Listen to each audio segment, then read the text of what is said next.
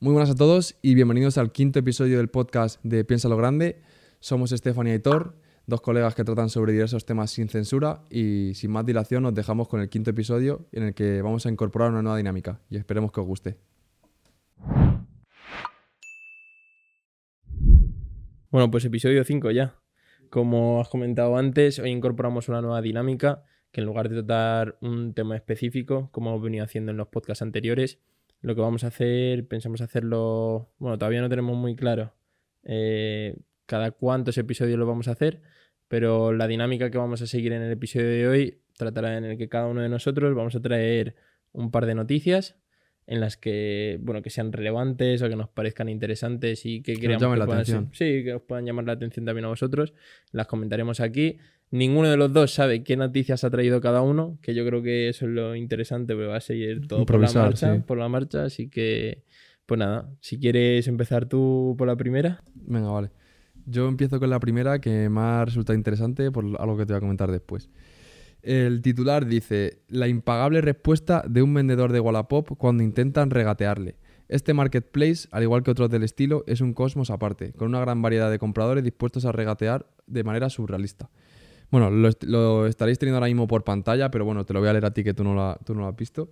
Cuéntame. Básicamente es un chico en Twitter que sube este tweet que pone: A veces se queda uno a gusto.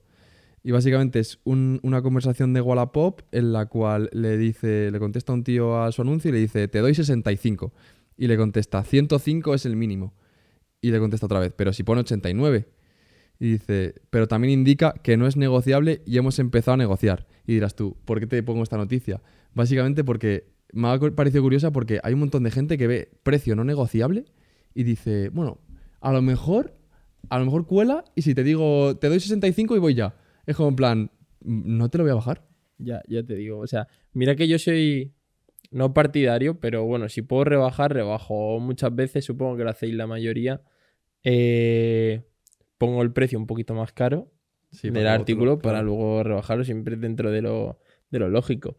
Pero, tío, en plan, si pone que el precio no es negociable, mm, hostia, en plan, es que eso es ser el rata de los ratas. Y encima que abre, abre literalmente con eso, ¿sabes? Sí, sí, o sea, no pregunta sobre el artículo, qué tal, si está disponible o si tiene algún desperfecto, no.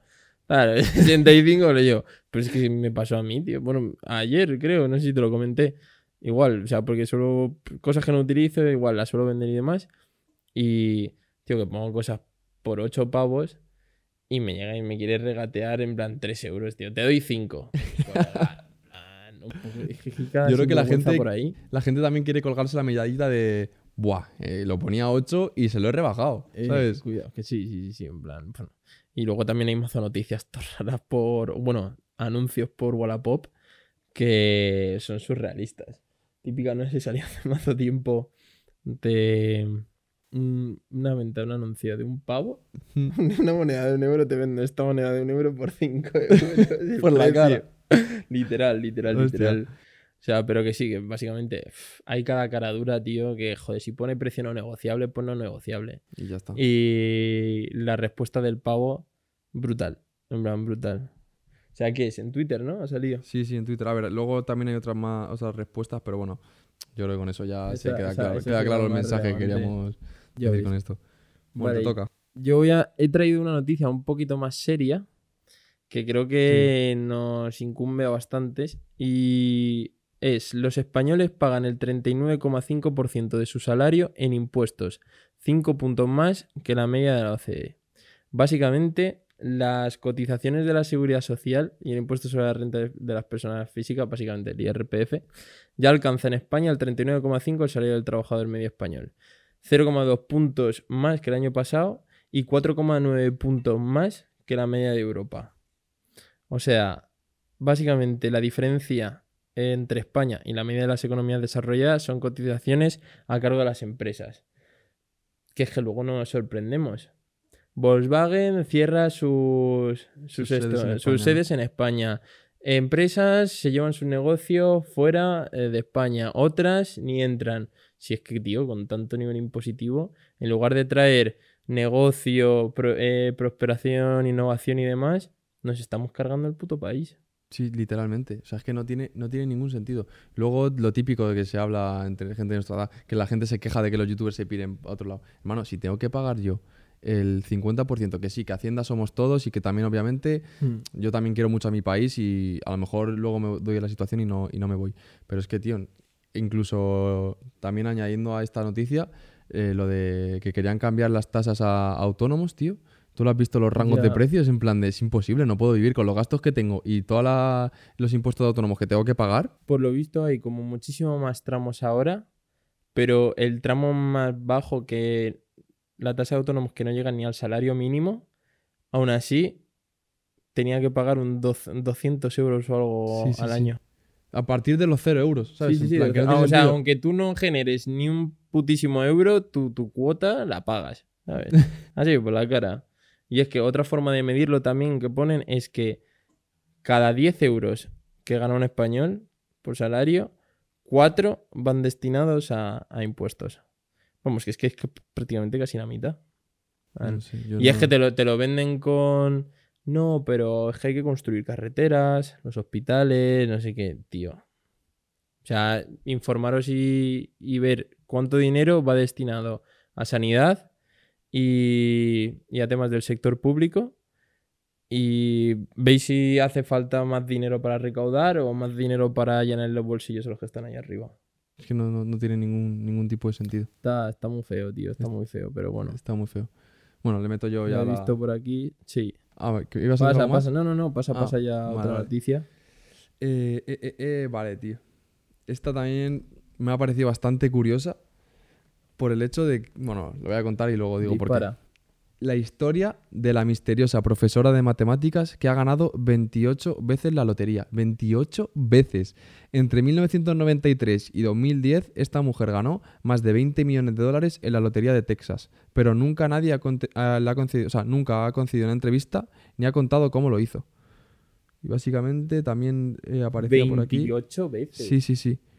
Eh, eh, eh, Pero cuatro grandes premios y 24 premios menores, tío. Cuatro grandes premios y... Madre mía. Sí, sí. Y ¿Cuánto- además... cuánto- ¿Cuántos millones en total? 20,4 millones de dólares. Lo pone aquí. Tú, pero eso, no es, Eh, eso eh. no es lotería, tío. En plan, eso tiene que ser otra cosa. O se ha estado cargando a la peña que le ha tocado la lotería ese año o lo que sea. Pero Y- me y parece una además- barbaridad. Además pone aquí uno- el titular que es una mujer muy misteriosa porque eh, actualmente la afortunada vive en Las Vegas y se mantiene lejos de las cámaras. Desde que ganó 10 millones de dólares en 2010 no se ha sabido nada de Joan Ginter, que es como se llama la, la mujer, más allá de su mudanza desde Bishop hasta Las Vegas. No sé, Yo creo que encima, eh, si está viendo ahora Las Vegas, ha pasado de ganar boletos en, Te- en Texas a que ahora se va a Las Vegas a los casinos y tendrá alguna manera de ganar dinero, no sé por qué. Y se pondrá a ganar dinero también en Las, Yo en no las sé Vegas. si la clave es que es mm, profesora de matemáticas o si es que tiene un ramo de flores entero en el culo, porque Pero ¿y me qué parece sentido- flipante. ¿Qué sentido tiene? Si tú tienes mucha suerte, estarías como muy feliz, muy alegre y dirías, pues yo qué sé, si te piden entrevistas, las concederías. Si no las das, Bueno, a ver, a ver, por vergüenza. Vergüenza, no, yo creo que más... Bueno, iba a decir privacidad, pero tío, en plan, si saben dónde vive y, y yo que... Bueno, ¿tú juegas a la lotería? Eh, ahora que, que estoy en el curro, lo típico de que cogen el boleto los del curro y digo, Ya, "Pf, bueno, como no coja el boleto yo y les toque, se van todos del curro los multimillonarios y yo no, estás que no compro. Por, el, por si acaso, literal. Sí, pero sí, vamos, sí. de forma normal. En plan, sueles pillar billetes o lo que A sea. mí las cosas que son de azar no me mola, A mí tampoco, en plan, no soy, no soy partidario. Pues A veces, bueno, no sé si creérmelo o no creérmelo. Creerte el qué. de- Desde luego es un negocio, obviamente. Un negocio para el Estado. Pero Sí. el azar, es que no sé. eh, ¿Hay más probabilidad? Bueno, para esta señora no. Pero para, para, para los que no somos, aplica, ¿eh? para los que somos simples mortales, hay más posibilidad de que te caiga un meteorito en la cabeza que te toque la lotería. Literal, ¿eh? No sé dónde lo vi, pero no un 0,000 tanto. Me suena, me suena. A ver, depende De- también de la lotería que, que jueguen, ¿no? A lo mejor no es lo mismo la lotería de Navidad de aquí en España a ganar el euromillón o cosas así, que son No más sé cómo va números, ¿verdad? en, en Texas, tío, porque anda que no es un estado grande, pero... Son de rascas y ganas. O sea, rasca y gana. Vale, 24 millones, pero ¿y cuánto dinero se ha dejado? A ver, no creo que más de, de- más de 20 Hombre, no millones se haya creo, ¿no? gastado, Está- ¿no? Estará balance positivo, pero Hostias, ¿eh? Eh, dice, otros piensan que Joan tiene un método ilegal para ganar, eh, basado en calcular los números de serie ganadores de los Rasky Gana mediante un algoritmo. Pero a ver, si es un Rasky Gana... ¿qué Entonces algoritmo? deja de ser lotería. No es aleatorio. Debería. ¿Cómo que el número de series? Y dice luego, sin embargo, la mayoría de boletos ganadores fueron comprados en la misma tienda, el Times Market en Bishop, Tex- Texas, lo que hace aún más difícil aplicar esta teoría. Ahí está, ¿eh? La tía en Las Vegas. Ah, mira, lo que has dicho tú antes de cuánto habrá gastado. Pone, hay que tener en cuenta que las probabilidades jugaron a su favor, ya que la afortunada gastó más de 3 millones de dólares en los boletos. Hostia, pero claro, antes de, que, de gastar esos 3 millones la ha tenido que tocar alguna vez antes. Claro, o sea, tú piensas que tiene primer cuatro, premio. cuatro premios grandes y 24 menores, entonces, eh, si va- vas ganando, vas invirtiendo, ¿sabes? Pone, llegó a comprar más de 800.000 boletos de rasca. 800.000 boletos. Mira que tienes que tener tiempo libre para ponerte a rascar, ¿sabes? La moneda que ha tenido que utilizar para rascar eso, tú tienes que estar pulida. Es un ejemplo claro de, de no desesperar, ¿eh? O sea, De persistencia total, ¿eh? persistencia de una. Madre mía. Bueno, ¿pasamos a otra o qué? Sí, venga, dale. Vale, pues a ver qué tenemos por aquí. Una TikToker confiesa lo que evita hacer desde que estudia medicina.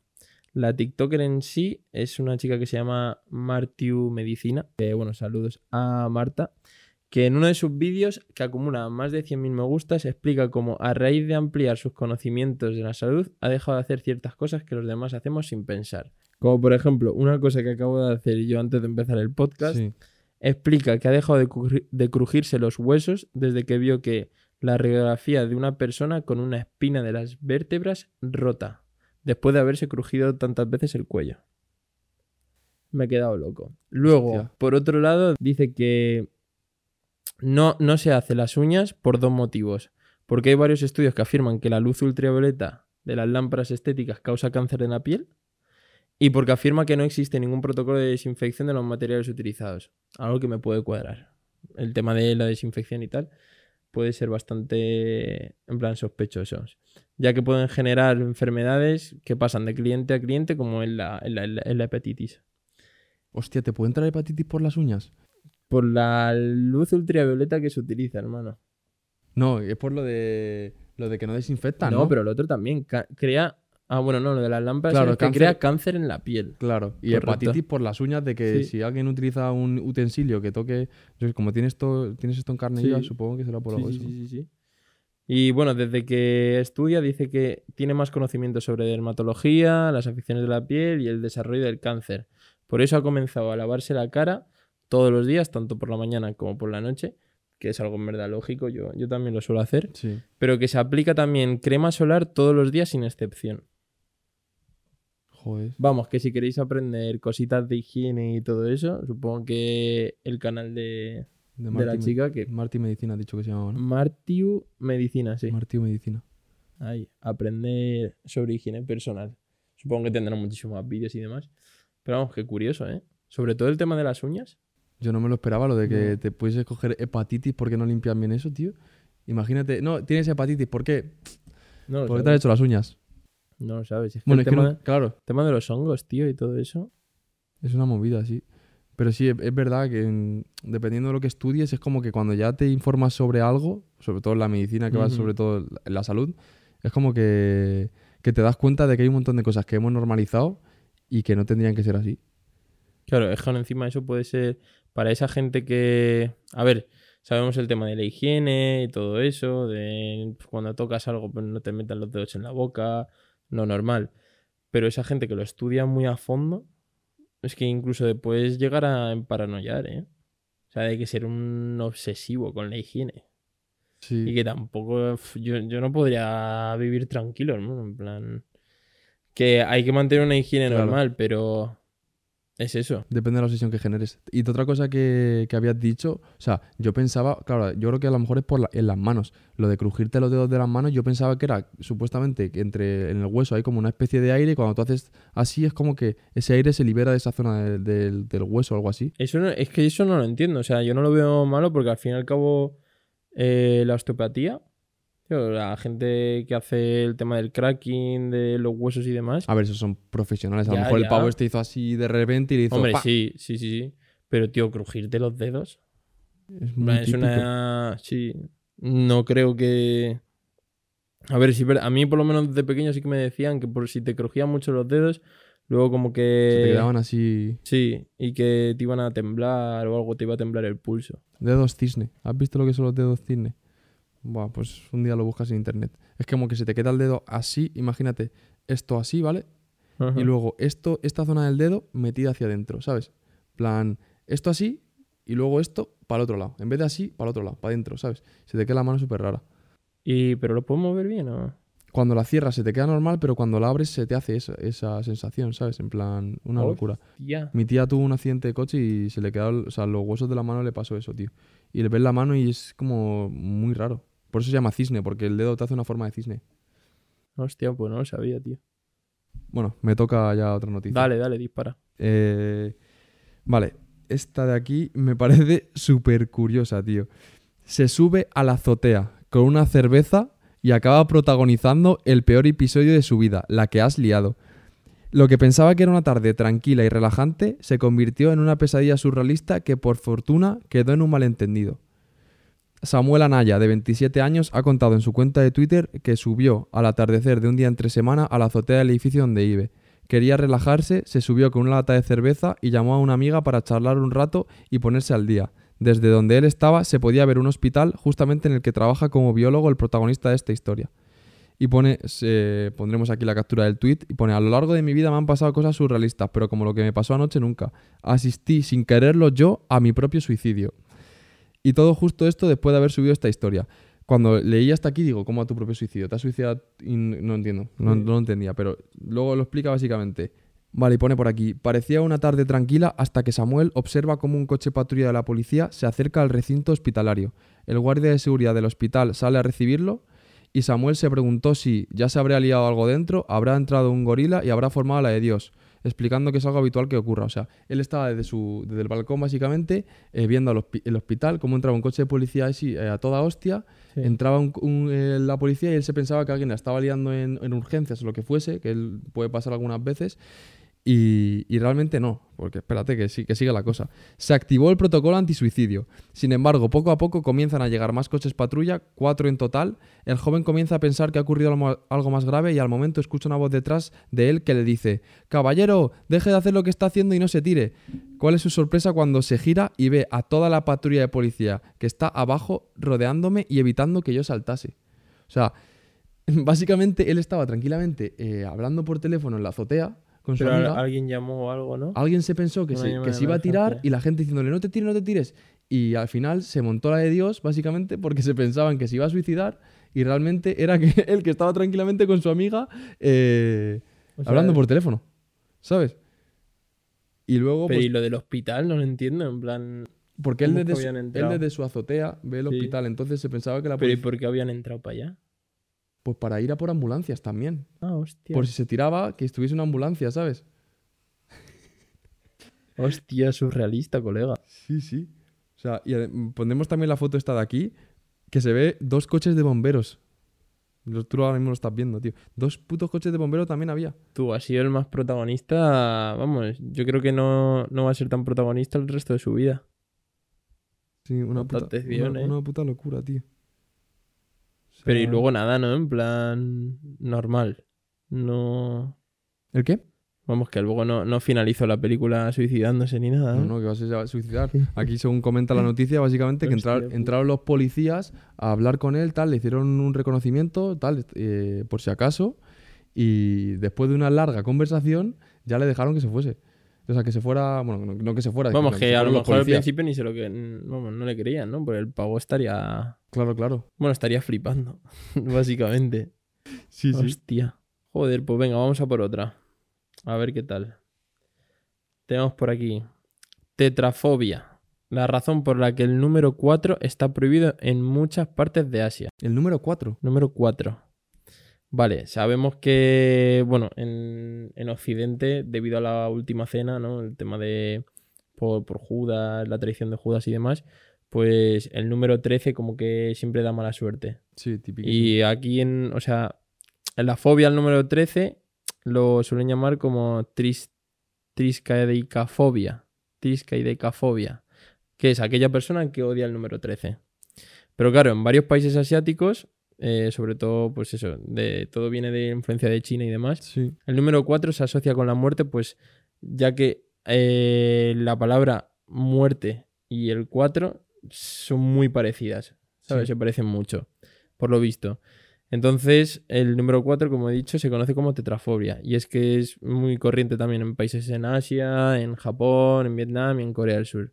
Pero es que no, no es solamente eso. O sea, la fobia es- llega tan lejos que se suele evitar el número 4 no solamente en edificios, sino también en hoteles, hospitales, incluso en, en- en donde hay personas enfermas y demás. Y ya no solo eso, sino que en Taiwán Sí. el temor es tal al número que está tan extendido que directamente ni siquiera eh, los míticos coches 4x4 eh, no existen. Ni ninguno que se asemeje a ellos. O sea, ni las tracciones 4x4, ni tal, no existen por eso. Por el puto número 4, colega. Hostia, Te lo juro. tío. Eso Y es lo- paranoia total, Sí, ¿eh? sí, sí. O sea, no- Y luego, mira, ponía por aquí que en Hong Kong, que el número 14 suena muy parecido a la advertencia de seguramente morirá. y el número 24 a muerte fácil. O sea, todo lo que acabe en 4, cuidado, peligro, ¿eh? Hostia, pero, pero literal, o sea, eso de que no haya ni en edificios, pero aquí en Rascacielos supongo el 13 está, ¿no? Tampoco ahora mismo recuerdo ver. En edificios normales no, porque Pues en mi ahora que lo dices tú, en mi urbanización, la calle de aquí al lado, eh, ¿No hay 13? no hay 13. No hay 13. Del 11 pasa al 15 directamente. Supongo que el arquitecto era un rayado y no hay 13 en mi urbanización. en los portales, ¿no? O sea, no hay número 13. No hay número 13. O sea, no en los portales, sino en la, Hostia. en la puerta de las casas, en plan, Sí, sí, sí. La, la numeración, que va desde el 1 hasta o sea, los impares. Tú me voy a empezar a fijar a ver si es verdad que no hay. A ver, porque ahora no lo pienso, pero tú como persona, en plan, tienes esa. Lo del número 13, que tenga- típico le tienen miedo a martes 13 o al viernes 13. A ver, no le tengo miedo, pero sí que tienes el prejuicio ese cuando es martes 13, como lo dice todo el mundo, como que al final. lo- no, no es que lo pienses tú también, pero como dices, joder, mira, martes 13. Pero más por la, por la mofa que porque me. No sé. Yo es que no, tampoco creo en que justo el 13 sea el día malo ni nada. Claro, yo me lo tomo a cachondeo, no sé. Pero nunca he tenido. A ver, que hay gente que es muy. Supersticiosa. sí, supersticiosa, literal. No, yo es que. Pero joder, el número 4. Que en mi familia el 4, cuidado. Antes vivía en un cuarto, eh, mi hermano cumple un día 4, mi madre también un día 4, en abril que es 4. Hostia. o sea, o sea, tú para. para la matrícula, acaba demonio, en, tú. la matrícula acaba en 4. En plan, mazo mierdas. ¿Y tu número favorito cuál es? El 11. Ah, vale. el cuatro. El 4, muerto. Joder. No, sí, pero me he quedado loco, tú no lo sabías. Sí, sí. Vale. tienes eh, por ahí? Siguiente noticia. Siguiente noticia. Por aquí, por aquí, por aquí. Eh, vale, esta me ha parecido bastante curiosa porque puede, puede ayudar a bastante a la gente, sobre todo a la gente joven. Básicamente, tu teléfono puede ayudarte a descubrir cámaras ocultas en tus alojamientos. Y básicamente dice, la tecnología está tan avanzada que nos permite esconder cámaras diminutas en cualquier objeto del salón, que graban con alta definición y que podrán hacerlo sin tu consentimiento. Vale, dirás tú, vale, cámaras ocultas en tu casa, ¿por qué vas a tener tú en tu casa? No, esto se refiere a cuando tú vas a un Airbnb, que el dueño del. Airbnb haya eh, escondido cámaras por el simple hecho de vigilar a la gente que está ahí dentro o porque sea un poco cosas turbias, ¿sabes? Por, por cotillar cosas turbias. Y, y- y- y- y básicamente, bueno, eh, aquí hay un, hay un vídeo, un TikTok, que lo, que lo pondremos aquí, se estará viendo en pantalla ahora mismo, que básicamente es cómo puedes conseguir eh, encontrar las, las cámaras escondidas. Tú que no lo estás viendo, básicamente eh, con el flash del móvil, si tú enfocas a, a diferentes zonas, se ve, se ve como la lente en rojo, como cuando te haces, un- te haces Claro. una foto antes y Sí, que los está, ojos graba- rojos. está grabando, ¿no? No, no es que esté grabando, sino que se ve la lente. Como que la lente tiene diferente color cuando le das con la, con- con la linterna. Me ha parecido curioso porque yo la verdad, tú, O sea, tú pero la- había- lo, lo han Mira, denunciado. mira, lo vas a ver tú aquí ahora. Básicamente, o sea, aquí eh, ves la- el edificio este, o sea, la habitación, y se sube ahí arriba porque hay un detector de humos. A ver, ahí. Y le da con la linterna, bro. Y, bueno, no lo vas a ver, pero se ve ahí pequeñito. O sea, pero eso, es- y está ahí la cámara. Sí, sí. Esconde ahí una cámara, tío. Hostia, chaval. En un despertador también puede haber una cámara. Es una locura. Pero y eso en plan mazo turbio, ¿dónde lo ven? En plan, eso lo venden en En cualquier. O sea, Amazon. Hasta en un enchufe, tío. O sea, lo típico para cargar el móvil, otra cámara.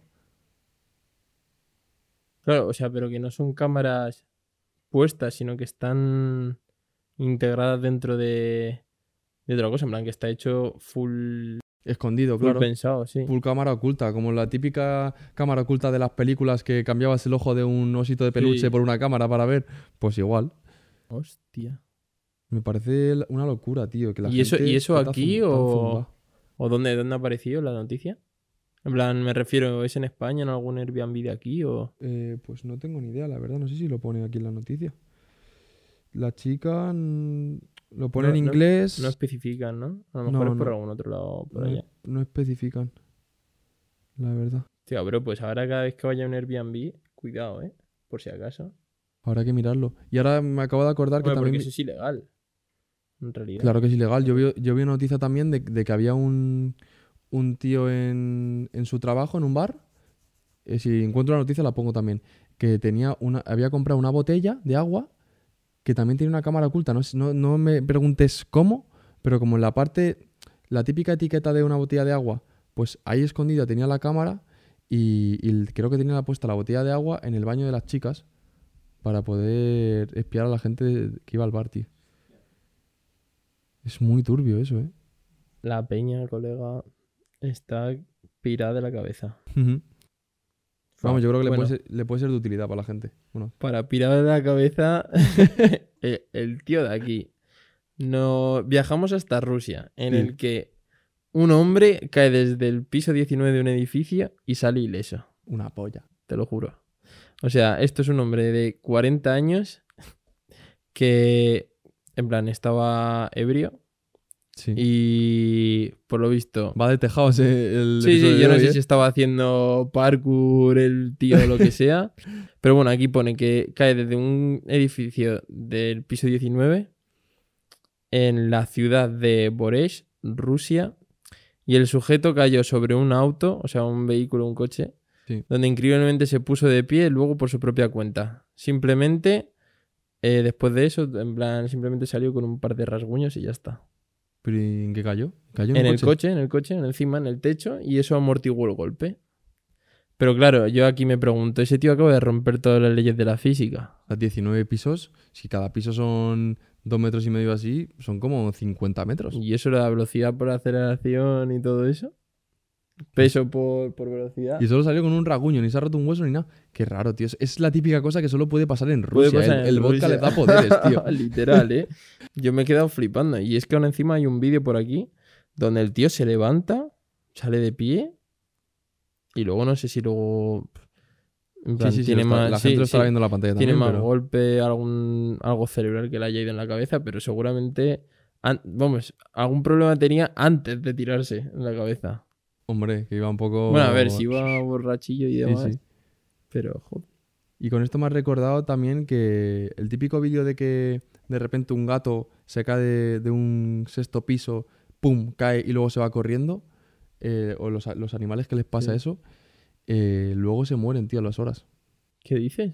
Es, me creó un poco de trauma, tío. Se mueren a las horas porque, claro, de, lo- de la ostión que se meten contra el suelo, no- como no, eso a lo mejor él tuvo la suerte de, de que el coche amortiguó, ¿sabes? Pero si le Oh, pasa a un animal que caes en el asfalto, puede moverte por la adrenalina del momento y tal, pero te has reventado todos los órganos. O sea, en plan, te mueres de, claro, hostia, de, es de verdad. sangramiento interno. ¿Cómo se dice eso, tío? La hemorragia interna. Eso, ¿no? hemorragia interna. Hemorragia interna. Hostia, chaval. Puh, Sí, pues sí. es verdad, ¿eh? No lo sabía. O sea, que eso de las siete vidas, como que no, ¿no? si caes volando, niño, siete vidas no tienes. Pero sí es verdad que siempre caen de... Caen de pie. eso sí que es verdad. Tu cuerpo no sé, está hecho de tal... está hecho de tal manera que en plan en el propio aire son capaces, da igual que lo tires el boca abajo o lo que sea, que no sé quién tiraría un, un Vamos gato, pero vamos, experimentos aquí, ¿no? Que siempre caen, sí, siempre caen de pie, tío. Una puta locura. Pero vamos, sí, Mm. luego obviamente depende de la altura. Si te revientas, hostia. Bueno, pues hasta aquí el episodio número 5 del podcast. Eh, espero que os haya gustado esta nueva dinámica que hemos incorporado. Como dijo Estefan al principio del podcast, no sabemos cada cuánto vamos a hacer esto, pero sí que yo creo que esto viene de vez en cuando, Sí. es como un poquito de aire fresco a- al podcast y además Yo creo que está, está interesante el poder ir contando. Curiosidades noticias. por el mundo. Efectivamente. Así que nada, eh, esperemos, que, esperemos que os haya gustado. Eh, si os ha gustado, darle, darle un like, que nos, a- nos apoyaría bastante. Y un poquito más, ¿tú tienes algo más que decir? No, bueno, que nunca se olviden de que estamos por las redes sociales, Instagram, es. TikTok. Y bueno, seguiremos trayendo un nuevo episodio todos los domingos. Efectivamente. Y recuerda, piensa lo grande. grande.